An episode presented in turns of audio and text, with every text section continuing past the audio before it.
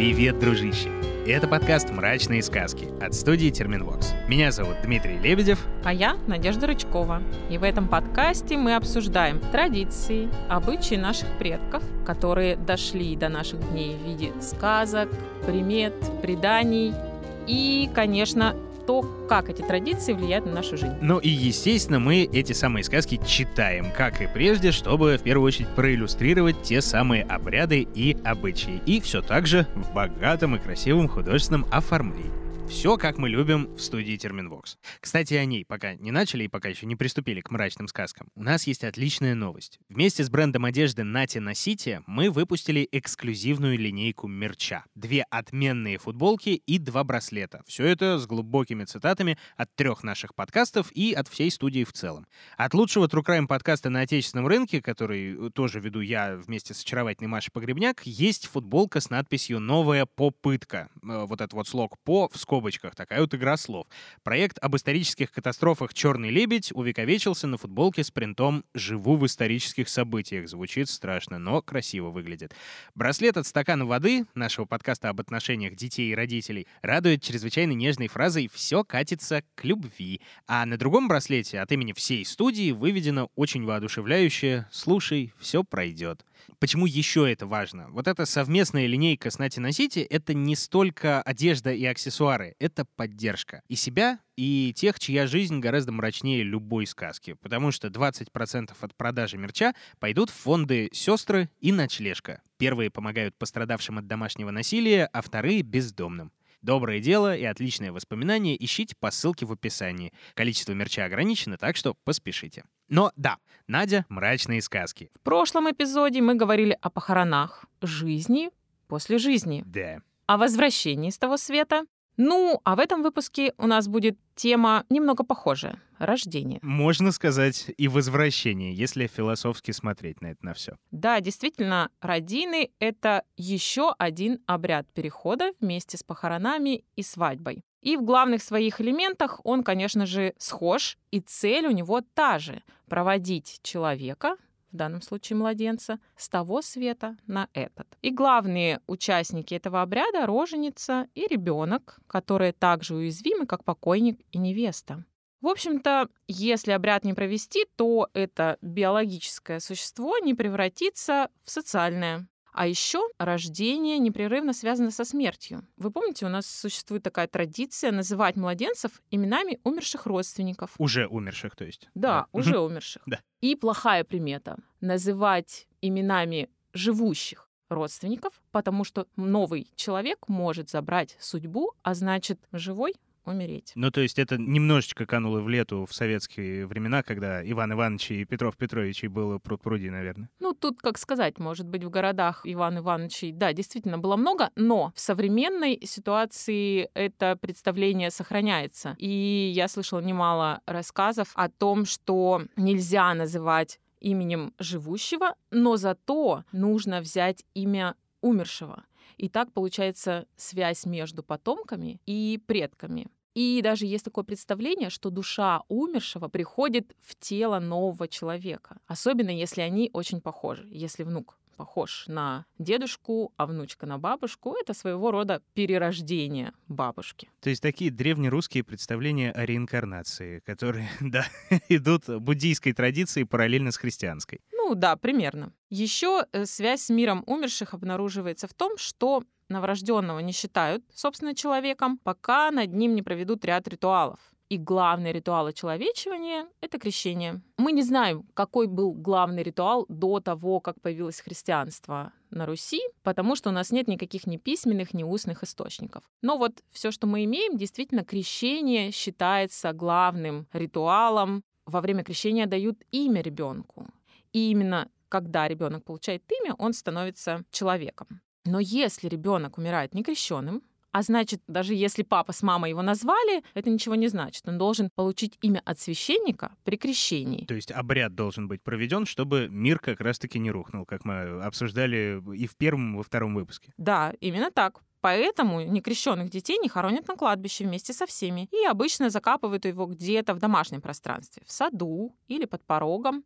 А в некоторых регионах, например, в Воронежской, в Калужской области или на Дону, считали, что такие некрещенные дети становятся русалками. Теми самыми русалками, у которых хвоста-то и нет то есть нашими родными русалками, не морскими. Да, с ногами, с длинными волосами. И есть даже представление, что дети, как раз вот эти некрещенные младенцы, они после смерти продолжают расти и вырастают в русалок, которых можно встретить на Троицу или на Ивана Купалу. И в некоторых регионах даже есть такое представление, что они плачут. Вот если путник заслышит какой-то такой стон, плач по Троицу или Ивана Купалу, это значит, что русалки ходят и ищут себе имя, потому что никто им это имя не дал. Но вообще, несмотря на то, что это некрещенные младенцы, русалки, конечно, довольно опасные существа. Ну, Они могут защекотать до смерти, поэтому нужно их остерегаться, конечно. На Иван Купалу лучше сидеть дома. Хотя дома через костер не попрыгаешь, да. Это точно. И в пределах же домашнего пространства хоронили плаценту вместе с обрядом рождения, таким счастливым, рядом соседствуют похороны той самой плаценты, с которой ребенок рождается. Дальше, чтобы перевести ребенка из того мира в этот, его нужно обмыть. Чаще всего это тоже происходило в бане, как у невесты и покойника. В некоторых э, регионах повитухи во время мытья младенца в бане доделывали его. То есть в традиционной культуре существует такое представление, что ребенок родился не совсем готовым. Недоделанным. Его нужно немножечко подправить. И повитуха аккуратными движениями правит голову, тельце, ну, такой делает легкий массаж. И это очень похоже с современными родильными практиками, когда мамы вызывают специальных людей, которые туго, например, перематывают пеленками ребенка, чтобы выправить все ручки и ножки. И остеопаты очень часто правят головку. Даже есть существует какое-то представление, что до какого-то времени, вот пока родничок не закрылся, можно эту головку поправить. Так вот, корни у этого все это делали повитухи. Но чтобы успокоить всех слушающих нас, гинекологов, акушеров и всех причастных, не повторяйте это в домашних условиях, пожалуйста. Доверьтесь профессионалам и специалистам. Спасибо большое. Да. А вообще тут стоит еще немножко уделить внимание бане. Баня у нас место нечистое. Как мы вспоминали, да, уже, да, не раз. И находилось оно на границе двух пространств. И поэтому роженицы, она же у нас уязвимая, и нечистая сила очень любит таких людей, запрещали ходить одной в баню. С ней всегда ходили подруги, либо какие-то ближайшие родственники. И вот э, мои коллеги записывали такую историю. Бабушка собеседницы, когда родила, пошла в баню. Ну, решила, что это за предрассудки. Почему мне в баню не помыться? И тут увидела чертика на окне. Сидит, такой маленький, мохнатенький, вышел из печки, сел на окошко. Я, говорит, моюсь, а он сидит. Неплохо. Вернемся к нашему младенцу. Как его помыли, его нужно одеть. И тут опять возвращаемся к нашим покойникам и невестам. Для младенца это продолжение очеловечивания. И опять же, во что одеть, зависит от региона. Если вы хотите, чтобы отец любил очень ребенка, нужно завернуть его, запеленать первый раз в отцовскую рубаху. У других же есть примета, если запеленать в отцовскую рубаху, то будут рождаться мальчики потом. Ну а если хотите девчонок, запеленайте в рубаху матери. И рубаха отца еще символ продолжения рода и связи с семьей. Поэтому весь обряд рождения, в общем-то, как и похорон, как и любые другие обряды, очень символичен. Поэтому тут все не просто так. Ну, естественно. Но тут все-таки еще какая-то прикладная хотя бы история есть, потому что в отличие от невесты, которая, в общем-то, может сама одеться, ни покойник, ни младенец одеться не могут. Надо кому-то это делать. Ну, да, да, конечно. Но затем повитуха отправляется к священнику за именем. Есть такая поговорка «без имени ребенок чертенок». Но бывает так, что ребенок рождается очень слабым, и поэтому повитуха, в принципе, имеет право покрестить его сама. Правда, часто потом таких младенцев перекрещивали уже в постсоветское время, но в советское, когда церковь была закрыта, все довольствовались крещением бабушки, и, в принципе, оно признавалось. И так сойдет, да. Да. Рождение дома, а не в больнице, такое явление уже нечастое, и поэтому наши информантки, конечно, мало об этом рассказывают, но сами они действительно появлялись на свет с повитухой. И интересно, что у этой женщины ее не называли повитуха, ее чаще всего называли бабка. И, конечно, она была магическим специалистом. Она много что могла сделать. И в том числе повлиять на судьбу ребенка. Ну, это спойлер нашего следующего выпуска, который будет о ведьмах. Отлично. И вот период между рождением и крещением считается, конечно, самым опасным для младенца. Его могут сглазить, испортить и даже подменить. Да, вот это совершенно роскошная тема, которую мы не раз поднимали в предыдущих разных эпизодах и сказках. Значит, узнать о том, что с ребенком что-то не так, можно легко по его поведению. Он кричит, не спит, и, главное, причин нет мама не может определить, что вообще с ним происходит. Я извиняюсь, я как многодетный отец могу сказать, что это частенько бывает, в общем-то. Дети постоянно кричат, да? И без всяких подмен причем, да.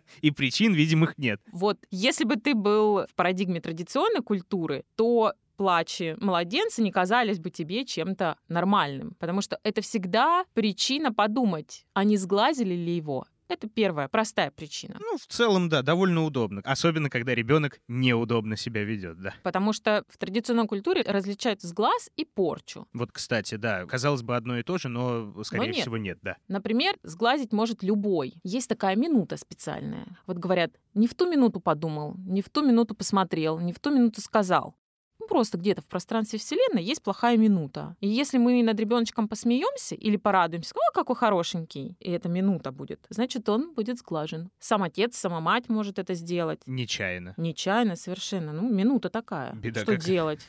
А минуты не выберешь, не определишь. Но есть люди, которые сглаживают, и обычно таких людей не подпускают к младенцу. Кореглазые. Вот у тебя какие-нибудь глаза? У меня зелененькие, да. Повезло, у меня карие. Так, все. В гости не зову. Извини.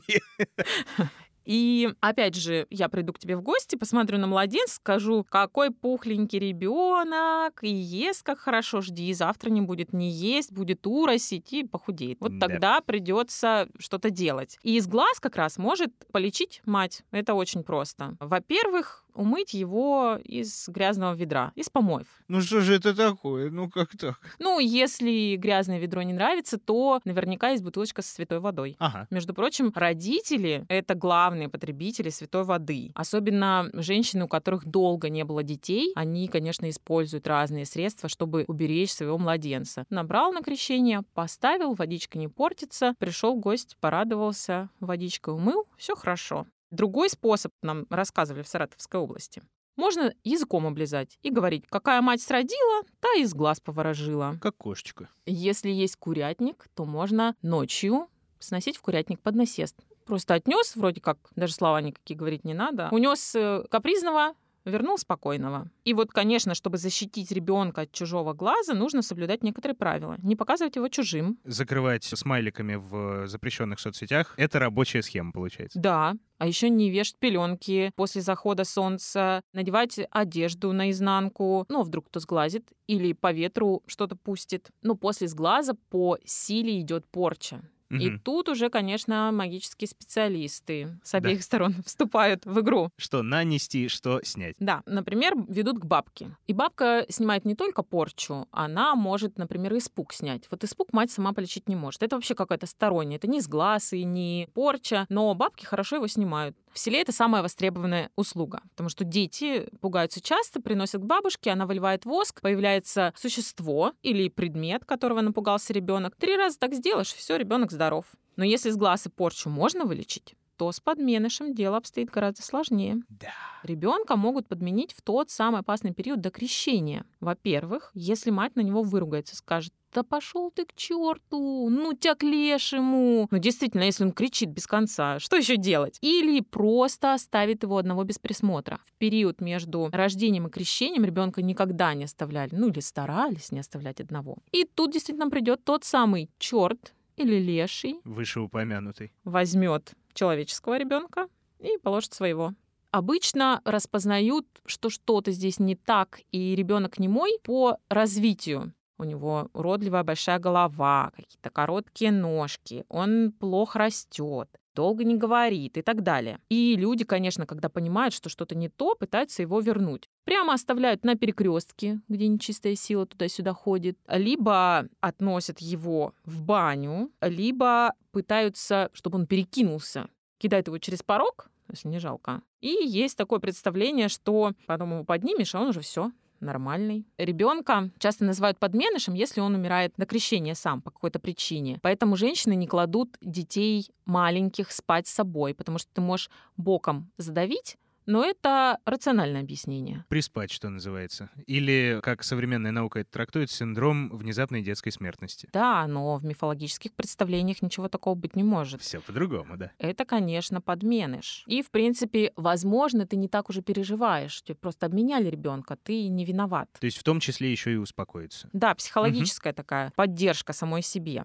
И еще одна проблема, которую люди пытаются решить с помощью магии, это смерть детей в семье. Чтобы такого не происходило, сначала младенца продавали символически. Идет чужая женщина, говорит, купи у меня ребенка. Она говорит, да, давай куплю. И в окно передают, а она потом заносит через дверь тут же и говорит, воспитайте, пожалуйста, моего ребенка. И оставляет в этой семье. Это такая женщина, у которой все дети здоровы и хорошо себя чувствуют в целом. То есть как бы они перенимают энергию матери здорового человека. Конечно, только угу. такая. Тут надо знать, кому отдаешь. Да. То есть это такая история скорее профилактическая, да. Да. И завершает вот оккультуривание ребенка крещение. В церковь младенца обычно несут крестные. И так же, как у сватов, их путь должен быть быстрым, тайным, потому что ребенок очень уязвим. И во время крещения крестные стараются узнать судьбу ребенка. Обычно очень простой обряд срезают волосики, закатывают воск, пускают по воде. Если они утонули, значит, ребенок скоро умрет. Если поплывет, то все будет хорошо. Вообще способность ребенка определяют по тому, какой он по счету в семье. И вот последний ребенок по традиционным представлениям отличается, конечно, от своих сестер и братьев и умеет делать что-то особенное. Как раз мы хорошо это видим в сказке. Третий угу. ребенок у нас сначала дурак, а потом вон до каких высот добирает. Или наоборот, не дурак, а прям сразу большой молодец. Сразу хорошо, да. да. Например, в традиционной культуре младшие дети умеют загрызать грыжу. Просто зубками так погрыз, и у ребеночка пупок спрятался, и не болит. Одна вот собеседница нам так рассказывала, что она всех детей в деревне лечила. Могут град остановить. Просто градину раскусишь, и больше град не идет. Способны даже обезвредить ведьму. Или своей счастливой рукой начать сев, какое-то другое дело. И, конечно же, есть такое представление, что именно последние дети становятся колдунами. Ну или могут стать. Да. Ну или могут стать. Конечно, не обязательная опция. А то сейчас все последние дети у нас начнут переживать, кто слушает эфир. И вот у сказочного последнего ребенка и реального последнего ребенка есть общие черты. Они заботятся о родителях, им завещают дом. Последнего ребенка обычно называют последыш, мизинчик или выскребыш. То есть не то, чтобы очень сильная и большая любовь в этих именах чувствуется, но вот другое немножко заложено, как я понимаю. Нет, ну почему? Последышек ты мой, это наоборот, очень нежно. Ага. Да, больше не будет. Вот Выскребышь ты мой. ты мой. Выскребышь. Ну, такое, да. Мизинчик. И если с первым и со вторым названием вроде бы все ясно, то вот выскребыш, наверное, нужно пояснить. Да, желательно. В традиционной культуре тело женщины мыслится как какая-то посудина с тестом. Ну, дежа или кадушка. И вот она наполняется тестом или детьми, и потом постепенно опустошается. Вот для того, чтобы испечь последнюю булку, мы соскребаем со стенок тесто. И получается у нас маленький какой-то хлебушек такой, часто не очень уклюжий. Так примерно да. и с ребенком. В принципе же параллели детей и хлеба это же отдельная тема, да? Да, например, хорошо это видно в обряде перепекания, который проводили, если ребенок рождался раньше срока или сильно болел младенцем. Его клали на хлебную лопату и три раза засовывали в теплую печь, которая, как мы выяснили, символизировала женское лоно, с одной стороны, а с другой была связана с миром покойников. И об этом мы говорили в предыдущем нашем выпуске. И мыслилось, что мы возвращаем его в тот иной мир, из которого он пришел, ну, таким плохоньким, и забираем обратно уже хорошим и здоровым. Причем именно не допеченным, а перепеченным. То есть он дважды пересекает, получается, эту границу туда и обратно. Да, он не перепечен, как сильно изжарен, ну, да. а он переделан. Переделан, вот. Причем печь обязательно должна быть именно теплая, друзья дорогие, а не горячая. И опять же, не повторяйте это дома, желательно. В некоторых регионах его даже обмазывали тестом, и он действительно становился похожим на хлеб. И вот о таких последних детях, о мизинчиках, и будет наша сказка. Замечательный переход, я считаю. Собственно, да, об одном мизинчике и будет. Давайте почитаем.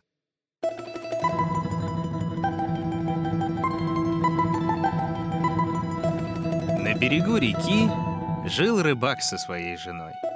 Рыбы ловилось немало, и жили они в достатке. Одно только их печалило. Сколько детей не рождалось у них, Все умирали, еще и года им не исполнялось. Раз ловил старик рыбу, а старуха стала лучину щипать, чтобы сварить ухи к ужину. Поворотила полено, вдарила косарем, да и отсекла себе мизинчик на левой руке. Поплакала от боли, да делать нечего.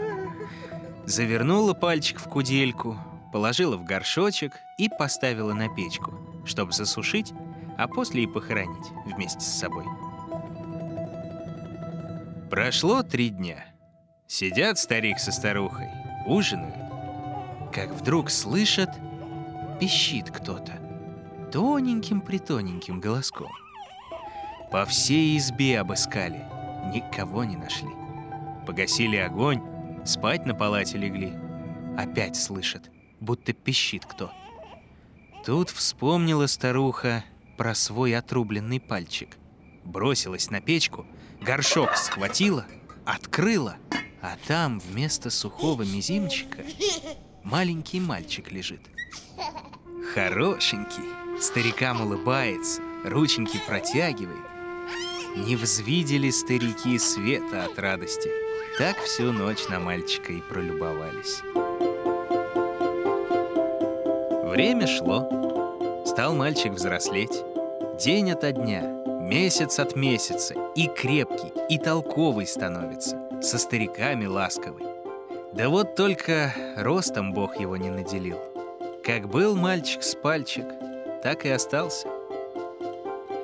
А все ж любил ездить с отцом на рыбацтво. И когда старик его с собой брал, всегда ему была удача. Наряжали его в шелковую рубашонку, в плисовые шаровары, ничего не жалели. И соседские дети с ним играли. Никто и не посмотрит, что мал. Да вот как-то бежал мальчик по селу, да заслышал, что старухи говорят соседушки сердобольные. Ой, ты ж горе какой на старости лет. Вот у одних-то помощник, других-то хозяйка, а этот и не растет. А колодой на шею так и повиснет. Видать, старуха-то его не уберегла, э, обмененка-то. Вернулся мальчик с пальчик домой, спрашивает у матери. Матушка, а что такое обмененок? А, это какой же липкий язык тебе слово такое сказал? Но ну, ты, но ну, ты их не слушай. Обмененки только у неосторожных матерей бывают. А как это? Ну как? Слушай вот. Лет двадцать тому назад у нас в селе, в одной семье крестьянина, одна из снох, э, Авдотья ее звали, кажется, Ой, присердить-то была бабенка. А тут еще на грех ребятишки каждый год у нее родились. Да и доставалось им бедным. Клянет, бывал, на чем свет стоит. Но, знать, Господь-то терпел до поры до времени. Вот родилась у них шестая девочка. Да такая, бог с ней, крикливая, хоть из дома беги. Раскачает Авдотья девочку, а Кулька ну... ее звали. Ну, а так кричит баю, и кричит баюшки, себе. Баю, ну что тебе? Ну что, не спишь-то? Да будь ты проклята! Ну чтоб тебя черти забрали, проклятую! Сказал вот эдак, качнул люльку злобно, а сама вышла из избы. Немного погодя приходит, люлька качается, а девочка смирно лежит, вроде и не спит. Уставилась на нее и молчит. О, давно б тебя так проклятую угомонил-то, а? И на другой день девочка была покойна, и на третий. Удивляется мать, а все-таки рада, что Акулька перестала ее беспокоить. Да вот только прошел год, пора бы ходить уж, а Акулька лежит, как колода, молчит и не двигает ни руками, ни ногами. Да так-то 17 лет пролежала. И чего не делали, и к знахарям водили, и молебны служили. Не помогает и все тут. Плачет Авдотья, видит, что ее грех. Она прокляла дочь-то. Да уж что, не воротишь. Но вот как-то раз зимой заехал к ним переночевать человек. Такой из себя рыжий. Видно сразу, что дошлый человек-то. Ну, знающий, то бишь. Вошел это он, а Акулина на лавке лежит. А это что такое? Да вот, э, дочка моя немощная.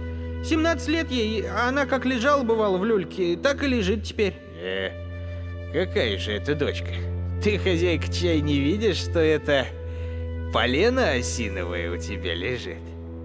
Как сказал он это, аж мурашки на спине пошли у всех. Авдотья, ну его просить, ну, видно же, непростой человек. Ох ты ж, батюшки, ох ты ж, господи, ты, это, по- по- по- помоги, добрая душа, век тебя помнить буду, помоги, Христа ради, ну. Ну хорошо, хорошо, да. А там, подите-ка вы баню истопите. Вот и стопили. Велел заезжий Акулину в баню перенести. И сам с нею остался. Долгонько-таки он возился-то с ней. Стали уж беспокоиться, а не случилось ли чего. А он строго-настрого заказал, чтобы не подглядывали, а то никакой помощи не будет. Наконец вышел и говорит. Ну, ступайте. А, возьмите теперь, да уж не полено, а настоящую девку. Пошли, принесли в избу. Девка тут же будто веселей стала. Все поглядывает на этого молодца и усмехается. На другой день сама встала, сама переступать начала. Да какая еще девка-то вышла? Потом, вроде как, замуж ее выдали. Али еще что. Не помню уж. Так что же это? И правда нечистый подменил? А, видать. А ты никакой не подменыш, родимый ты наш. Ну, сходи, сходи-ка на речку. Там тебе отец кое-чего сделал. Пошел мальчик к отцу, а старик ему лодочку смастерил. Вся белой краской выкрашена, а весельце красный. Ну вот, катайся себе, малютка. Только смотри, не езди на три версты вверх по реке, на другой берег. Там баба-яга живет. Съест она тебя. Катался мальчик с пальчик по целым дням. Да однажды и забыл завет стариков. Поднялся вверх по течению, пустил лодку, а сам растянулся и лежит себе, на солнышке греется. Вдруг видит, на другом берегу избушка, рядом сад, а у ворот сада медведь на цепи. Да в саду яблок, видимо-невидимо, и все спелые, наливные. Захотелось ему сорвать яблочко. Пристал к берегу, прокрался незаметно, полез было через ограду, да оборвался. Медведь шорох услышал, заревел, рванулся на цепи, а мальчик к лодочке со всех ног. На шум выбежала из избы баба-яга, лодку увидала, да уж далеко она уплыла. На другой день настряпала баба-яга пирогов и послала дочь на берег. Мальчика караулить, да стряпнёй его к берегу приманить. Видит девка, плывет лодочка. Она и давай его кликать. Мальчик с пальчик, а мальчик с пальчик, приткнись-ка ты к бережку, скушай пирожок-то. Сыт я, голубушка, по горло, сил не убавилось нисколечко. Вот промнусь, не откажусь. А теперь еще вверх по речке прокачусь. Жди. Сидит Егина дочь, ждет. Солнышко ее примаривает, в сон клонит. Привалилась, да и захрапела. Мальчик обратно плывет, слышит, храпит егишно, как бык. Подъехал к берегу, корзину с пирожками в лодочку перенес, а сам девку с размаху хлесть веслом и был таков. Так дома еще бабиной дочери от самой Еги кочергой досталось. На другой день старуха сама пошла приманить. Один глаз прикрыла, храпу напустила, а сама глядит. Мальчик только на берег, только шесть корзинки, а яга его цап за ручку. Сколько не бился мальчик, а вырваться не мог. Связала его баба и в избу потащила, в голбец посадила. Голбец это, ну, погреб, считай, рядом с печкой. Всю ночь проплакал мальчик. Не смыкали глаз и старики дома. А вот на утро баба Яга дочку зовет. Ты э, печь хорошенечко истопи, чтоб закладное бревно было калено. и зажарь мальчика, а я поеду к куму черту покататься. Ладно, матушка, исполню. Только яга ушла, дочь печь натопила и кличет. Мальчик с пальчик. А, мальчик с пальчик, давай, вылезай из голбца. Садись на лопату. Тот вылез, сел, да ноги расшарашил. Ну, ну, ну, ой, ну, ну кто так сядь? Ну не смышленый ж ты, ну не так, ну не так, я тебе говорю. Ты сядь, ножки калачиком, ручки калачиком. А, я- ой, а это я не умею. Сядь-ка сама, поучи-ка меня. Ты на, на мою голову, ну что ж ты не умеешь? Плюнула с досады вот егишна, так, села и на вот лопату, так вот, ну, сложила что ты, руки, ну, ноги, ну, а мальчик ее в печь-то и протолкнул, приставил заслон и кочергой припер. Побилась, покричала Егина дочь, да наконец угомонилась. А мальчик бежать из избы бросился. Да не тут-то было. Кругом избы собаки ходят, рычат, а у ворот медведь сторожит, ворчит. Заплакал мальчик, да делать нечего. Спрятался назад в голбец. Вечером баба-яга примчалась, вошла в избу. Ай, ты ж растяпа-то какая. Ну, ну, ты где, негодница? Иди сюда. Не, ну, ну ты смотри, и- из дома ушла, а дверей не затворила. Вот ты попадешься. Ну, ну, хоть печь натоплена. Вытащила яга жаркое на стол. О, и жаркое на славу. Видишь ты, с пальчик был, а вытянулся и большой стал. И давай жрать. И жар не свой, брат. Мясо ест, а кости на палате бросает. Ну, давай, полезай. И не знает, что ест-то дочь родную. Как все сожрала, полезла на Ой, палате. покататься было, поваляться было на мальчуковых косточках.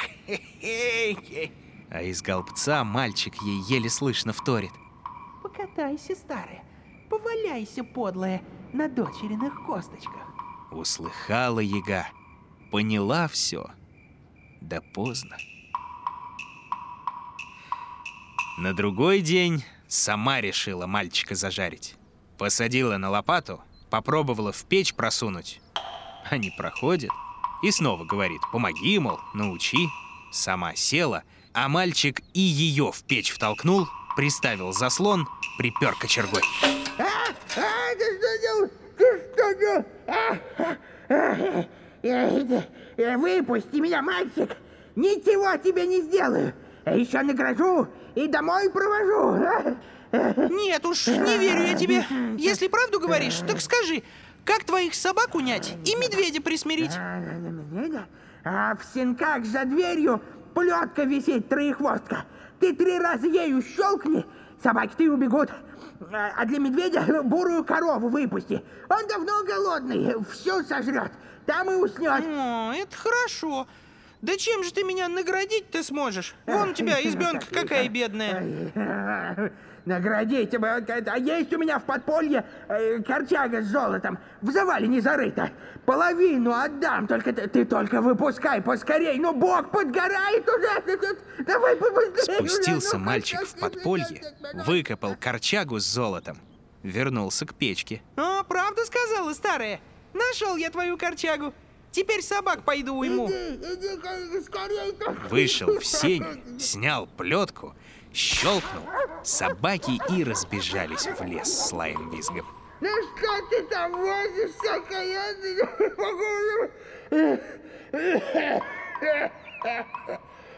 Выпусти, задыхаюсь. Я еще две корчаги прибавлю с серебром, что под крыльцом зарыто. Да погоди ты, старая. Мне еще медведя твоего унять надо. Вышел мальчик во двор, отворил хлев, выскочила оттуда корова бурая и прямо за ворота. Медведь не сплошал, сразу под себя подгреб и давай с голоду уписывать. Всю съел, да тут же растянулся и захрапел. А мальчик тем временем из-под крыльца две корчаги с серебром выкопал. Вернулся в избу, а баба-яга не гугу. А, сдохла поди, окаянная. Ну, теперь и домой пора. Перетаскал мальчик все богатство в лодочку, сел в нее сам и домой поплыл. Ох и радости было, как к старикам он вернулся. Подняли родители такой крик, что вся деревня как на пожар сбежалась. Забрали старики Егины сокровища, сосватали мальчику невесту, сыграли свадебку и зажили припеваючи.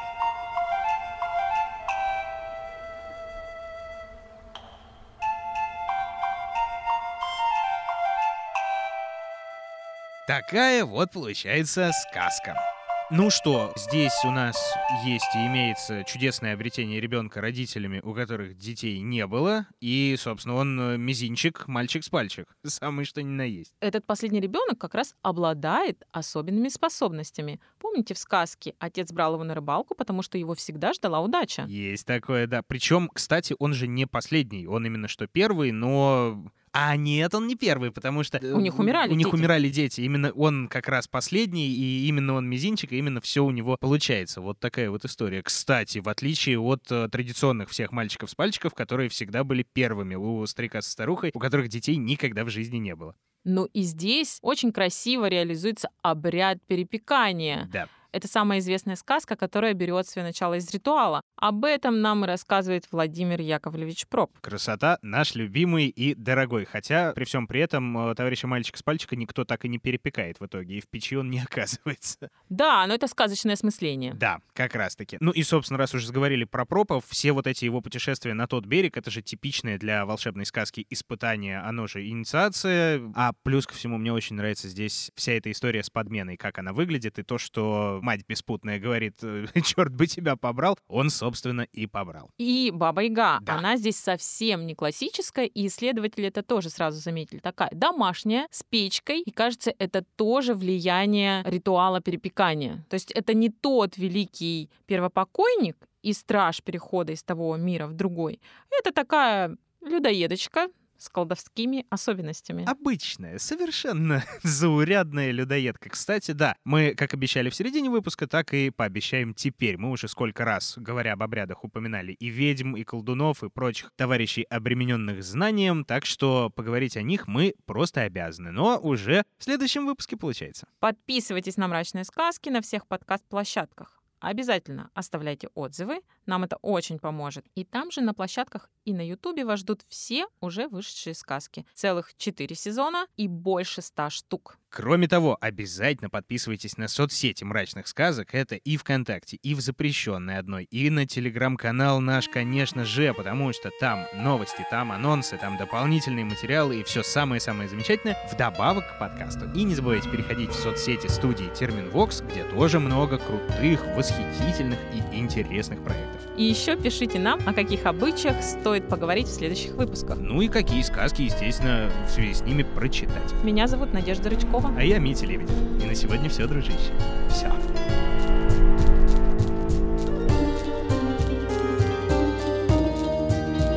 Находили, объясняли и читали сказки Надежда Рычкова и Дмитрий Лебедев. Собирала их в звуки и украшала Ольга Лапина. Писала завораживающую музыку Полина Бирюкова. Рисовала мрачные картинки Алена Христианова. А продюсировала все это Елизавета Лобатова.